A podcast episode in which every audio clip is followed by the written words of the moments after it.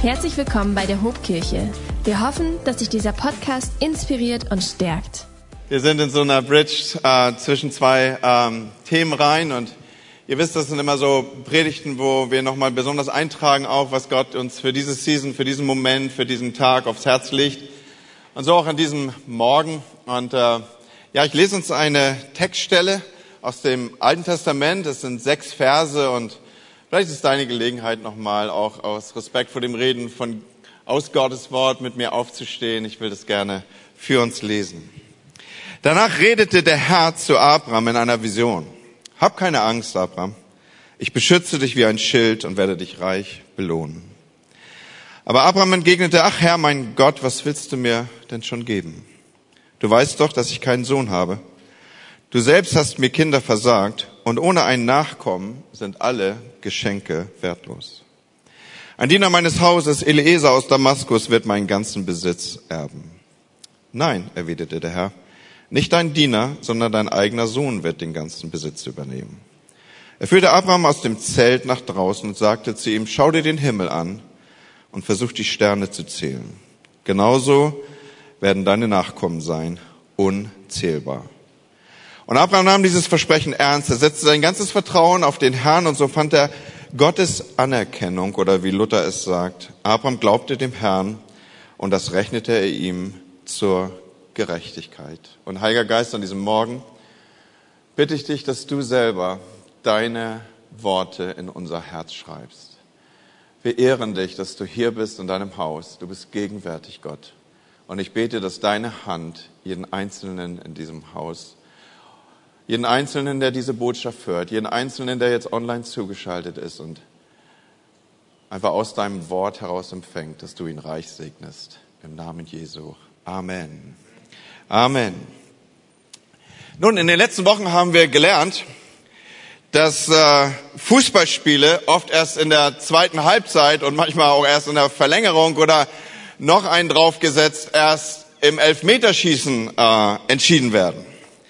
Eine Entscheidung, die dann fällt zu einem Zeitpunkt, wo die Kraftreserven weitgehend aufgebraucht sind, wo ja, wo man nicht mehr der frischeste ist, wo sich hier und dort Krämpfe einstellen und gute Kondition gefragt ist. Spieler brauchen jetzt einen enormen Kraftaufwand, noch einmal reinzugehen. Die Luft ist raus, die Waden brennen und man fiebert so mit. Ja, wird, werden sie es schaffen und äh, wird die Kondition halten? Sind die Reserven da?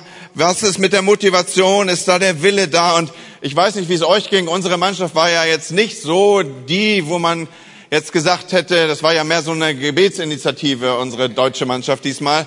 Äh, ich war, bin dann relativ früh so auf, auf die Schweizer umgeschwenkt innerlich. Ich weiß nicht, wie es euch ging, ja. So, äh, sie waren dann so mein Europameister der Herzen. Vielleicht lag es auch daran, dass da ein Sommer im Tor stand, so der den einen oder anderen Elfmeter gehalten hat. Ich fühlte mich auf jeden Fall durch verschiedene Dinge sehr eng verbunden mit ihnen. So, was will ich sagen? Wenn man so den langen Lauf geht, dann, dann, dann fiebert man mit und sagt, okay, ist alles vorhanden, es durchzustehen, es durchzuhalten. Aller Anfang ist schwer, so sagt er ein Sprichwort. Aber ich will dem mal so hinzufügen, und ich glaube, jeder von euch kann das bestätigen mit seiner eigenen Lebenserfahrung. Das Durchhalten, das Dranbleiben, insbesondere wenn Dinge dauern, ist oft noch viel herausfordernder, als den Anfang für etwas zu finden. Und so ging es auch Abraham hier in unserer Geschichte. Seine Herausforderung bestand darin, oder sagen wir mal so, sie bestand nicht darin, ein Fußballspiel zu spielen, sondern seine Herausforderung bestand darin, die ein oder andere Verlängerung im Leben zu überleben. Seine Herausforderung bestand darin, mit seiner Frau zusammen, dass er mehr als einmal von Gott in, die, in den langen Lauf geschickt wurde. Und Freunde, das darf uns heute Morgen mal miteinander beschäftigen. Was, wenn der Weg lang wird? Wenn die Luft raus ist, wenn die Waden brennen, wenn wenn, wenn die Kondition nicht zu reichen scheint. Pastor Michi hat letzten Sonntag über Hebräer 11 gesprochen und dann auch Hebräer 12. Es war ja der Abschluss oder die Abschlusspredigt, die unsere Hebräerbriefreihe markiert hat. Und er hat uns noch einmal auch die Glaubenshelden vor Augen geführt. In einem Satz sagte er, und er gab uns diesen Tipp mit für den Lauf, den wir laufen. Er sagt, such dir Vorbilder. Such dir Vorbilder. Vorbilder helfen uns, unseren Lauf zu laufen, hat er gesagt. Und einer dieser Vorbilder aus Hebräer 11 ist dieser Abraham, den ich hier heute Morgen in unsere Mitte stelle. Erinnerst du dich vielleicht daran, wie das alles begann mit Abraham? Es war ja jetzt nicht so, dass Abraham verzweifelt irgendwie Gott gesucht hätte. Es war auch nicht so, dass er irgendwie der Ärmste war, der irgendwo in der Gosse saß und gedacht hat, boah, ey, ich brauche irgendwas im Leben, was mir Halt und Aufrichtung gibt. Nee, der war eigentlich ganz gut unterwegs. Er lebte in einer Hochkultur damaliger Tage. Dort, wo er lebte, betete man Gestirne an und all dieses. Man geht in der, in der Überlegung so weit zurück, dass man sagt, das, was wir heute so kennen als als äh, Astrologie oder sowas hat wohl dort damals seinen Ursprung gefunden. So in diesem Kontext war er unterwegs mit mehreren Göttern, die ihn umgaben und so lebte er dahin im Kreise seiner Verwandtschaft. Und aus dem Off kommt Gott zu ihm. Durch einen Moment der Nähe kommt Gott zu ihm. Gott spricht ihm an, so wird uns berichtet hier. Unmittelbar aus 1. Mose 12 entlehne ich diese Information. Und da heißt es, und der Herr sprach zu Abraham, geh aus deinem Vaterland und von deiner Verwandtschaft und aus deines Vaters Hause in ein Land, das ich dir zeigen will. Und ich will dich zum großen Volk machen und ich will dich segnen und dir einen großen Namen machen und du sollst sein Segen sein. An keiner Stelle ist erwähnt, dass zuvor irgendeine Konditionierung stattfand. Ganz unmittelbar kommt Gott und tritt ins Leben von Abraham. Im Übrigen zeichnet das auch vielfach unsere Geschichte ab. Auch wir haben vielleicht hier und dort so den Moment, für uns, dass wir denken, ah, ich habe schon ein bisschen gesucht, aber wenn wir tiefer reinhauchen und tiefer reingraben und die Perspektive öffnen, dann, dann, dann sind wir gefunden, weil ein Gott selber sich auf den Weg gemacht hat, uns zu suchen und nicht, weil wir so toll drauf waren und ihn gefunden hätten. Sondern die Initiative ging von Gott aus. Und so auch hier. Und Gott verheißt ihm vier Dinge. Er verheißt ihm einen Ort, wo er leben wird, ein Ort, an dem er leben kann. Für einen umherziehenden Nomaden ist das eine große Sache. Gott verheißt ihm Nachkommen. Er soll zum Vater eines großen Volkes sein. Und auf unsere Situation und auf unseren Verständniskontext übertragen bedeutet das, sein Leben sollte ein Leben und wird ein Leben mit Bedeutung sein. Damals hast du deine Bedeutung ausgemacht über die Größe deiner Familie. Du hast einen Stamm markiert und, und du hast Großartigkeit im wirklichen Sinne des Wortes markiert auch in der Größe deiner Familie. Du hast einen Stamm erwirkt und der hat deinem Leben Bedeutung gegeben und hat sich nachhaltig auch in die Landschaft hineingearbeitet.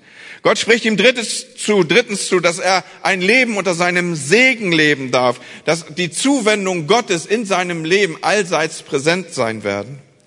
Und als letztes verspricht er ihm, dass durch sein Leben auch andere Menschen die Nähe Gottes erfahren werden und Zugang zu den Segnungen Gottes haben.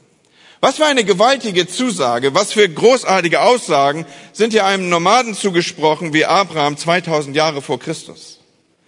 Und zugleich, was für eine große Herausforderung auch, denn all das wird ihm geschenkt dann, wenn er Neues wagt, wenn er altes Vertrautes hinter sich lässt, wenn er sich auf das Abenteuer des Glaubens einlässt, wenn er sich bewegt aus seiner Komfortzone, wenn er Verwandtschaft verlassen würde, wenn er sich mit Gott auf den Weg macht, dann hat er Zugang zu diesen Dingen. Es ist ähnlich wie auch mit unserem Abenteuer des Glaubens. Auch wir, die wir uns in die Nachfolge einordnen und die wir uns als Jünger markieren, auch wir haben erlebt, dass das Wort Gottes zu uns kam und wir sind aufgebrochen und wir, wir sind jetzt in diesem Kontext unterwegs, dass wir ihm nachfolgen. Übrigens an dieser Stelle, Christentum ist kein für Wahrhalten von Regeln, kein gedankliches Konstrukt, sondern Christentum ist Beziehung. Es geht darum, nachzufolgen und möglichst dicht an dem dran zu bleiben, dem ich nachfolge. Nicht nur auf Entfernung oder ihm zufällig und gelegentlich zu begegnen, sondern dran zu bleiben, nachzugehen. Er geht vor, ich gehe nach, er der Meister, ich der Jünger. Es ist also Beziehung und nicht das Fürwahrhalten oder das Ableben von Tradition. Und Abraham, er geht. Er hat Gottes Stimme gehört und er horcht und gehorcht und im Vertrauen auf Gott bringt, bricht er auf und geht in das Abenteuer seines Lebens. Und jetzt inzwischen hat Abraham viel erlebt. Die erste Halbzeit, um das Bild des Anfangs zu gebrauchen, ist gespielt. Mindestens. Oder um Bild des Fußballs zu bleiben, er ist inmitten der zweiten Halbzeit, vielleicht auch schon in der Verlängerung. Und jetzt ist sein Weg länger geworden. Das Spiel ist zum großen Teil gespielt und Abraham, er hat mal unerschütterliche Zuversicht gespürt und erlebt, aber dann wieder auch Ängstlichkeit und Zögerlichkeit und ist auf Sicherheit bedacht. Und er fängt an, sich die Verheißung Gottes umzudeuten und einzurichten und sagen, ja, wahrscheinlich war das so gemeint oder ich muss meinen Anteil einbringen, dass es zur, zur Erfüllung kommt. Und er macht sich Gedanken über seine Markt und ob er über diesen Nebenweg vielleicht den ein oder anderen Tribe im Leben realisieren könnte. Und keine Ahnung, was so in seinem Kopf dort unterwegs war. Auf jeden Fall fängt er an, sich die Verheißungen, die Gott in seinem Leben hineingesprochen hat, zurechtzuschieben. Und hier in diesem Kontext jetzt setzt der Text ein, den wir eingangs gelesen haben. Wieder redet Gott mit Abraham. Noch einmal, lasst uns diesen Kontext aufnehmen. Gott redet immer wieder mit Abraham. Er kommt immer wieder auf ihn zu. Er spricht ihn an. Er spricht hinein. Das Initial seines Glaubens war diese Ansprache von Gott. Das Abenteuer seines Glaubens startete damit. Wieder macht Gott ihm diese Zusage. In Vers 1 haben wir es miteinander gelesen. Danach redete der Herr zu Abraham in einer Vision. Hab keine Angst, Abraham.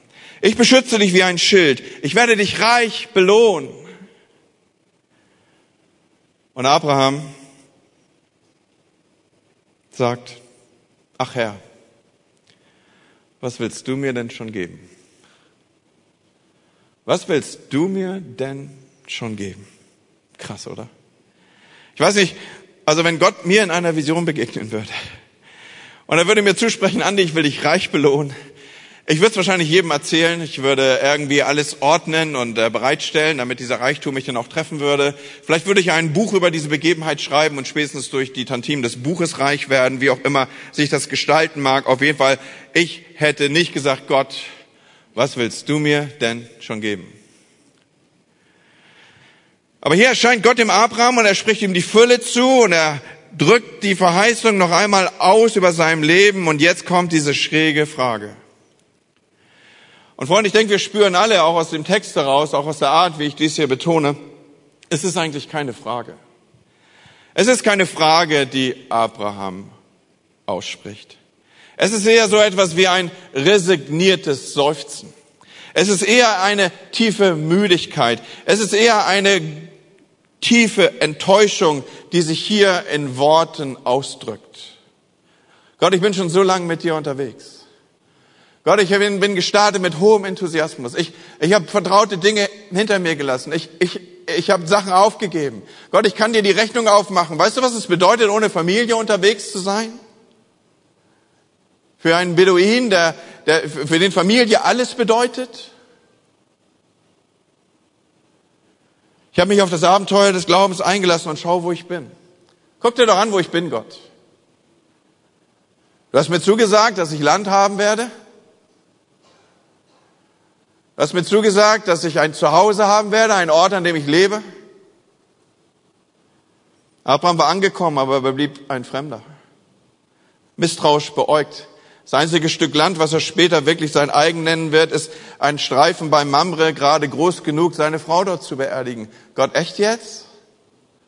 Ist das der Kontext meines Glaubens? Ist das das Abenteuer, auf das ich mich eingelassen habe? Oder ich glaube, Abraham konnte dieses Ding mit den Kindern nicht mehr hören, ey. Da hat er sich wohl verhört. Das wird nichts. Einer meiner Angestellten, so legt er sich diese Verheißung zurecht, wird dieses alles hier erben. Denn Kinder habe ich ja keine und über dem Ganzen bin ich im Übrigen alt und grau geworden. Er fügt hinzu, faltig. Ich gehe dahin ohne Kinder und mein Knecht Eliezer von Damaskus wird mein Haus besitzen. Und Abraham sprach, mir hast du ja keine Nachkommen gegeben. Ziemlich klar, an wen er hier diese Anklage richtet. Gott, du hast mir keine gegeben. Und siehe, einer aus meinem Haus wird mein Erbe sein. Und so bastelt und schiebt sich Abraham die Verheißung, die er irgendwie ja mal gehört hat, zurecht. Und er sagt, Gott, was willst du mir geben? Das sind die Fakten. Das steht im Raum. Das ist auch nicht wegdiskutierbar für mich hier. Was willst du mir geben? Wie viel Enttäuschung spricht aus diesen Worten? Aber ich fand das so interessant, auch in der Beschäftigung mit diesem Text und in der Arbeit mit diesem Text. Ich habe euch ja eben darauf hingeführt, dass immer wieder Gott kommt und spricht zu Abraham. Hier finden wir das erste Mal überliefert, dass Abraham mit Gott spricht. Ist das erste Mal, dass er mit Gott spricht. Es ist die erste Überlieferung, wo Abraham selbst mit Gott spricht. Vorher hat immer Gott mit ihm gesprochen. Und nun antwortet Abraham enttäuscht, müde, frustriert, aber er redet mit Gott. Und ich frage mich, ich frage uns und ich nehme euch mit hinein in mein eigenes Erleben. Kennt ihr das? Ich kenne das. Ich kenne das, dass Hoffnungen nicht eintreten, dass Erwartungen nicht erfüllt werden, dass Dinge enttäuscht sind, dass ich investiert habe, dass ich gebetet habe und ich sehe nicht, was ich erhofft und erwartet habe. So etwas gibt es im Leben. Und ich kann mir vorstellen, und das ist so der Fokus auch dessen, was ich hier platzieren will, dass der eine oder andere mit mir in den gleichen Schuhen unterwegs ist, dass wir aufgebrochen sind in das Abenteuer des Glaubens und vielleicht ist das lange her und da war so viel Enthusiasmus und wir waren gespannt darauf, was uns das Abenteuer des Lebens bringen würde. Und jetzt sind wir in konkreten Lebenssituationen und wir investieren vielleicht wieder und merken nicht, wie sich Dinge einstellen. Du hast für Menschen gebetet und es hat sich nichts getan. Das sind vielleicht Eltern, die haben über Jahrzehnte ihre Kinder vor Gott gebracht. So wie man sagt, wenn die Kinder klein sind, dann reden wir viel mit den Kindern über Gott. Und wenn die Kinder dann größer sind, dann, dann wechselt die Perspektive und wir reden viel mit Gott über die Kinder. Aber so hast du vielleicht lange, lange, lange deine Kinder vor Gott gebracht und du hast gesagt, Gott, und deine inneren Träume waren die, dass du irgendwann dein, dein, dein Sohn, deine Tochter in der Kirche mit einem Partner an der Seite zum Altar laufen siehst und, und, und, und wenn du da weiter schaust und die Augen schließt, dann siehst du dich im Kreise deiner Enkelkinder oder ich weiß nicht, was so die Träume sind, dass man das ganze Generation in einem Ort gemeinsam im Kontext der Verwandtschaft groß werden, in eine Kirche gehen, sonntäglich seht sich Enkel und Opa und hey, was für schöne Bilder lassen sich da in uns aufrufen. Und all das passiert nicht, weil deine Kinder eigene Wege gehen.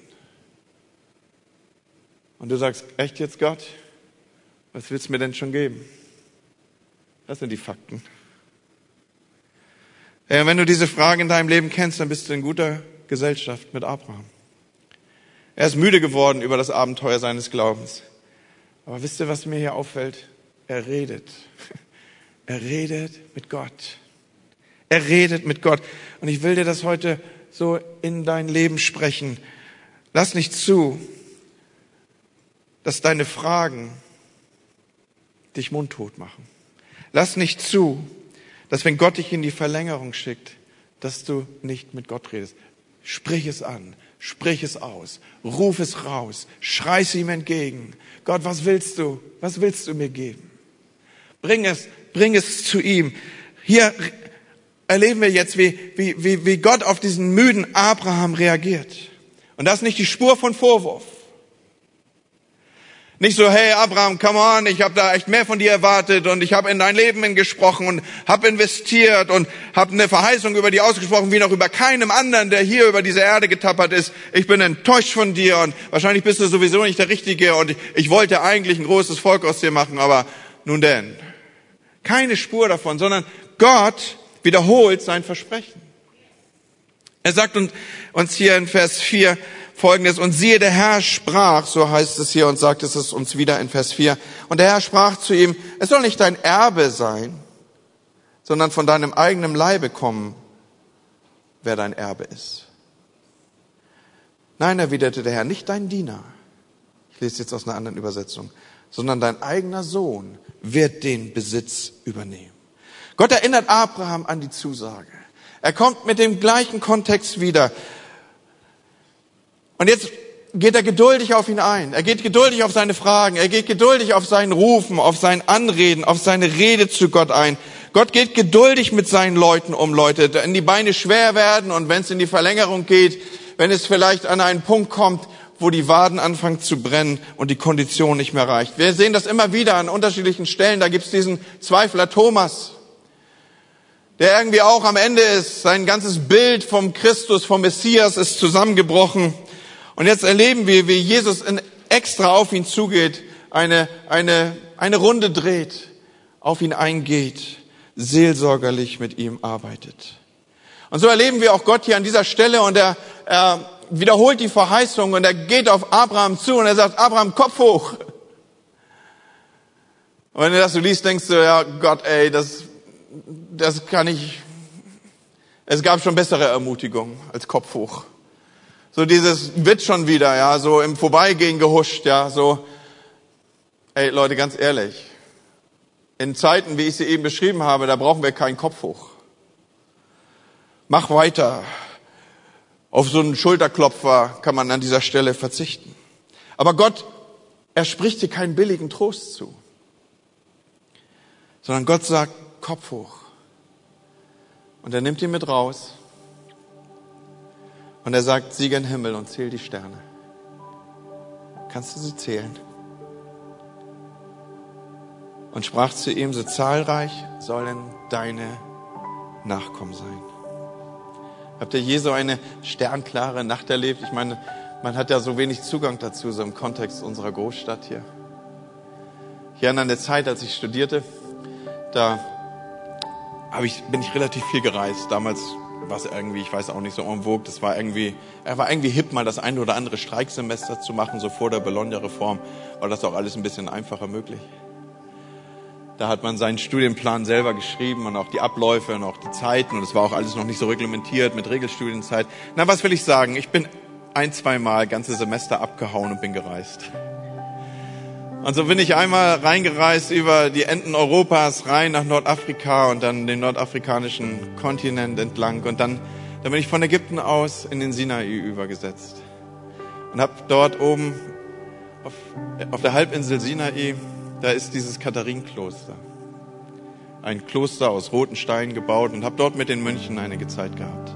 Ich durfte in so einer Klause schlafen aber durch die Sonne war, waren die Steine aufgeheizt und es war um diese, dieses Kloster ist eine große Mauer gebaut und die ist so breit, dass du darauf liegen kannst. Was habe ich gemacht? Ich habe mir nachts meine Isomatte genommen, habe die auf diese Steine gelegt und habe liegend auf diesen Steinen, die warm waren von der Wärme des Tages, geschlafen. Nun, bevor ihr jetzt ganz wegdämmert, ich habe die Augen geöffnet und wisst ihr, nie wieder habe ich einen Sternenhimmel so gesehen. Du hast das Gefühl, du bist inmitten der Galaxie. Du hast das Gefühl, buchstäblich, du kannst die Sterne pflücken. Und du blickst hinein in Dimensionen und Dimensionen und Dimensionen und Sterne. Und es wird für dich zu einer unzählbaren Schar. Und ich stelle mir vor, wie es Abraham so geht. Er schaut hinein, es verändert seine Perspektive. Er nimmt die Weite des Universums wahr und er, er realisiert die Größe Gottes. Und er merkt, wie klein bin ich dagegen.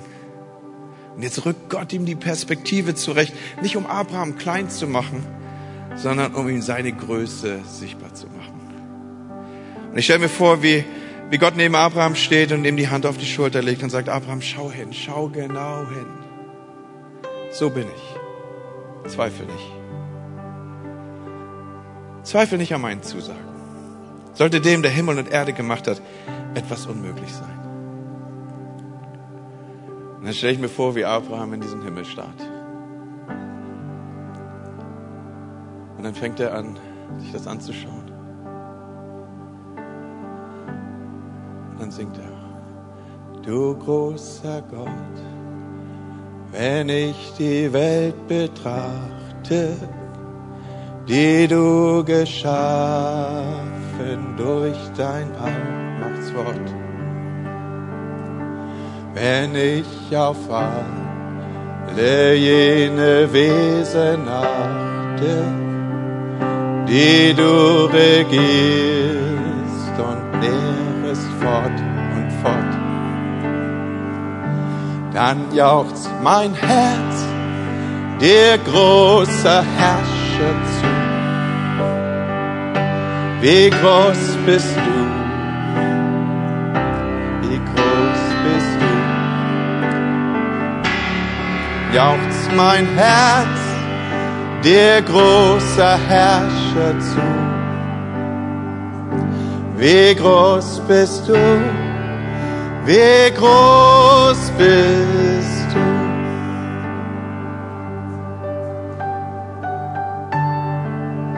Und dann sehe ich, wie Abraham dort steht.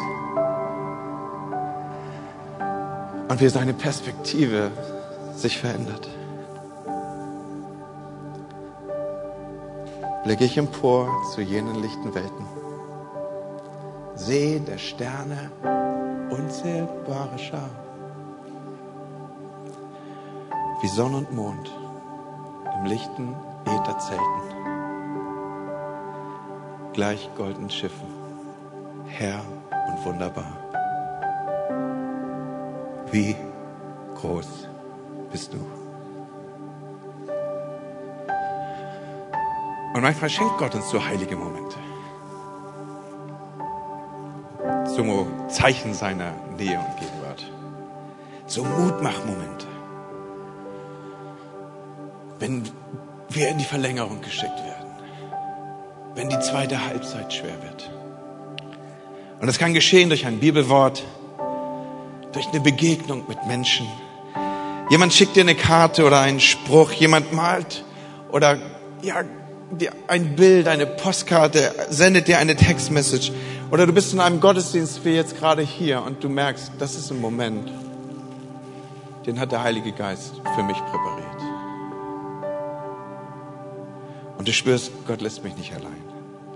Deine Perspektive ordnet sich. Und du schöpfst neuen Mut. Schau, ich will euch etwas hinführen hier in diesem Zusammenhang. Und wir lesen dazu aus 2. Korinther 7, Vers 5. Als wir nach Mazedonien gekommen waren, fanden wir in unserer Schwachheit keine Ruhe. Überall bedrängten uns Schwierigkeiten, von außen Kämpfe, von innen Ängste. Aber Gott, der die Niedergeschlagenen tröstet, hat uns getröstet und zwar durch.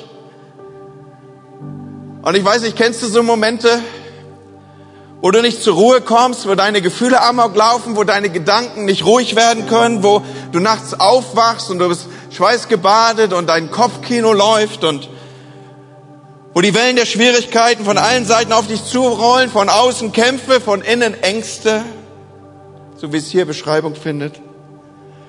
Und jetzt lesen wir hier, aber Gott, der die Niedergeschlagenen tröstet, hat uns getröstet. Und zwar durch.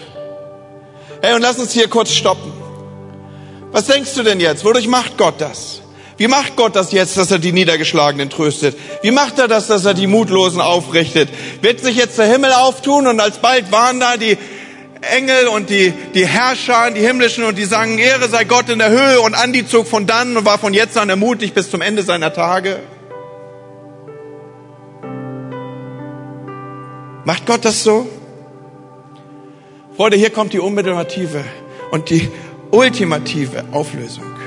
Aber Gott, der die Niedergeschlagenen tröstet, hat uns getröstet durch die Ankunft des Titus. Durch die Ankunft des Titus. Echt jetzt, Gott? Ist das dein Plan, wenn ich nicht zur Ruhe komme? Ist das dein Plan, wenn meine Gefühle amok laufen? Ist das dein Plan, wenn von außen Kämpfe und von innen Ängste durch die Ankunft des Titus? Und Freunde, willkommen in der göttlichen Strategie der Ermutigung. Die Antwort ist ja, Leute. Die Antwort ist ja, Gott benutzt dich und mich wenn du mit Jesus lebst und ihm Raum gibst in deinem Leben, dich zu gestalten und umzugestalten, dann wirst du zu so einem Ermutiger werden. Warum ich das sag? Weil das ist das Ziel Gottes mit uns. In Römer 8, Vers 29 lesen wir, die, die wir ihn erkennen, die sind auch bestimmt, dem Bild seines Sohnes gleichgestaltet zu werden. Und wenn du in sein Bild gestaltet wirst, dann wirst du über kurz oder lang auch Dinge tun, dessen, in dessen Bild du gestaltet bist. Du wirst, du wirst Menschen ermutigen. Du wirst Menschen ausdrücken, dass du an sie glaubst. Du wirst ein Ermutiger werden. Jesus ging über diese Erde und hat aufgebaut und zugesprochen und Nähe gesucht und gebetet, versprochen, dass er da sein wird, wie der Meister, so die Jünger. Aber Gott, der die Niedergeschlagenen tröstet, hat uns getröstet durch die Ankunft des Titus noch einmal willkommen in der göttlichen Strategie der Ermutigung. Gott benutzt Menschen. Und jetzt werden gleich einige sagen, ja, das sollte echt mehr passieren. Ist mir auch schon aufgefallen, dass in der Kirche zu wenig ermutigt wird. Christen sollten überhaupt viel ermutigender sein. Ja, und in der Hobkirche erst, da ist auch noch viel Luft nach oben.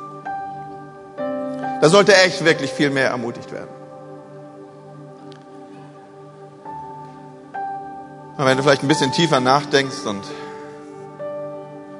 den Kopf einschaltest, dann denkst du, ups, kann es sein, dass ich hier gerade über mich rede? Ich und du, sind wir nicht die Titus, die Gott schicken will? Aber Gott, der die Niedergeschlagenen tröstet, hat uns getröstet durch die Ankunft des Titus. Ja, und wie geht sowas praktisch? Weißt du, dass wir durchschnittlich unser Smartphone vier Stunden am Tag in den Händen halten? Vier Stunden. Wie geht sowas praktisch? Texte. Texte, Ermutigung. Texte, Ermutigung. Wie geht das noch? Sag es. Sage es. Schreib es auf. Schreib auf eine Karte, was du schätzt. Schreib auf eine Karte einen Vers der Ermutigung. Schreib auf eine Karte, was dir jemand bedeutet. Ich, ich, ich habe euch etwas mitgebracht heute Morgen im übertragenen Sinne. Wisst ihr, manchmal beobachte ich meine Frau, wie sie in ihrem Zimmer sitzt. Eine Box auf ihren Knien und sie liest Karten, die sie über Jahrzehnte gesammelt hat. Die gehen weit zurück, vor die Geburt unseres Sohnes. Lüdi, komm doch mal. Bring mal einen Auszug. Alles kannst du gar nicht mitnehmen, aber du, vielleicht hast du einen kleinen Kasten dabei von einer Box, die du, die, die du wie einen Schatz hütest.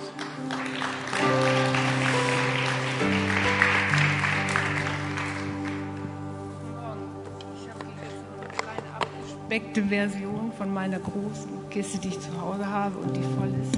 Und es sind so Karten, die mir sehr wertvoll geworden sind. So.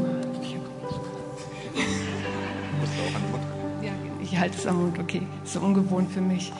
Und äh, wir haben ja auch in unserem Leben schwere Zeiten durchgelebt und äh. Äh, gerade in, in äh, Karten, die kamen ganz unerwartet und das war für mich so ein Reden von Gott.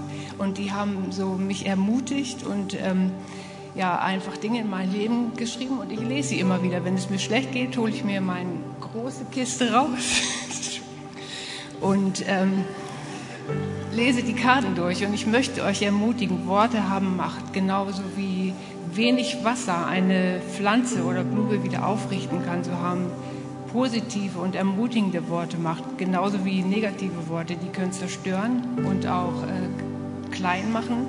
Aber so wichtig sind äh, positive und ermutigende Worte. Und man kann das. Man muss nicht immer eine Karte schreiben. Man kann auch eine WhatsApp schreiben, auch wenn man am Handy ist. Und die kann man auch aufrufen. Man kann eine Nachricht schreiben. Und ähm, man muss einfach auf seine innere Stimme hören oder darf auf seine innere Stimme hören. Und dann weiß man manchmal, ich erlebe das ganz oft, dass ich weiß, ich soll jemand schreiben oder ich soll anrufen oder sonst irgendwas. Und ich möchte euch einfach ermutigen, das ist ein Reden von Gott. Und ich möchte euch noch was erzählen auf eine Frage oder Antwort die letzten Wochen. Das ist für mich eigentlich ein Riesengeschenk. Da habe ich einen Brief bekommen von einer Frau, die ich persönlich gar nicht kenne, aber sie hat mir geschrieben, sie betet für mich. Und dieser Brief, der liegt jetzt in meiner Bibel und der ist so wertvoll und kostbar. Das ist wie ein Liebesbrief von Gott an mich. Und deshalb will ich euch echt ermutigen, macht das. Oder geht zu jemandem hin oder sagt, ich finde dich klasse, das ist auch eine Ermutigung. Oder du hast es gut gemacht. Aber das ist so ein wertvolles Geschenk irgendwie auch und, und das behält man sein Leben lang.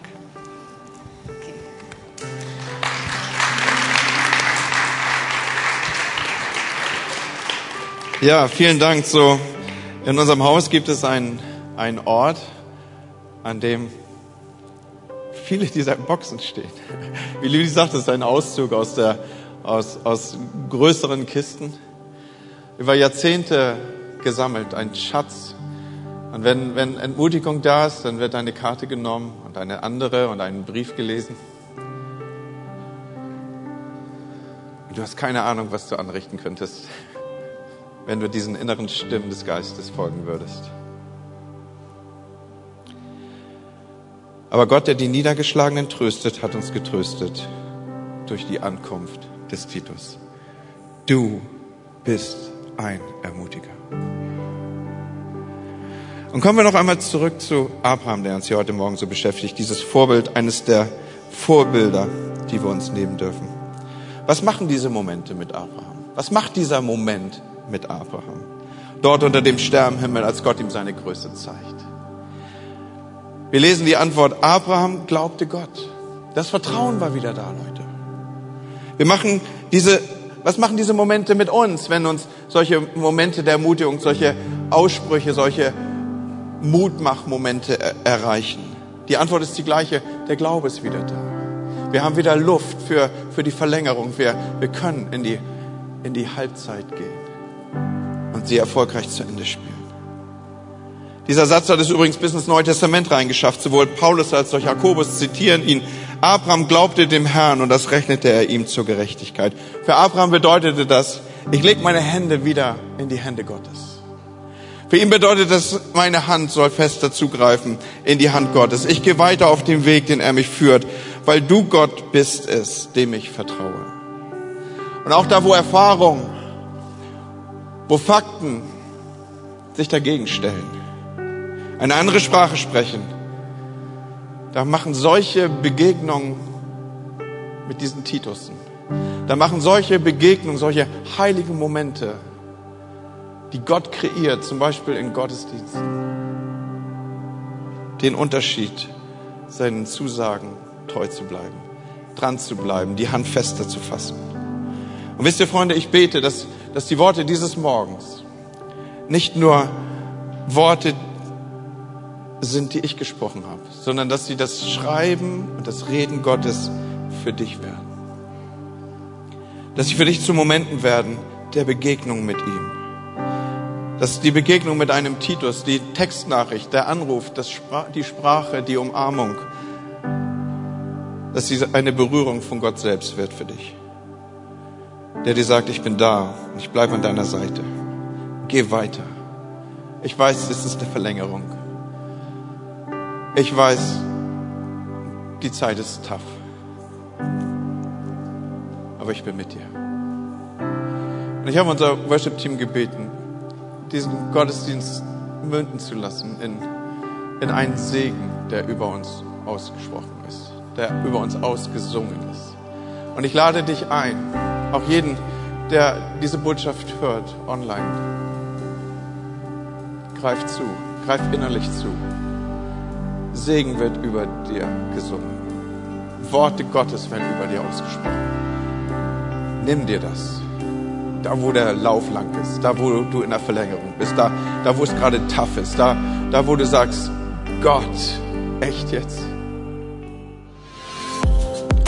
Wenn dich dieser Podcast gesegnet hat, würden wir gern deine Geschichte hören. Schreib uns doch unter hallo@ho.de oder noch besser, schau einfach mal persönlich bei uns vorbei. Wir freuen uns auf dich.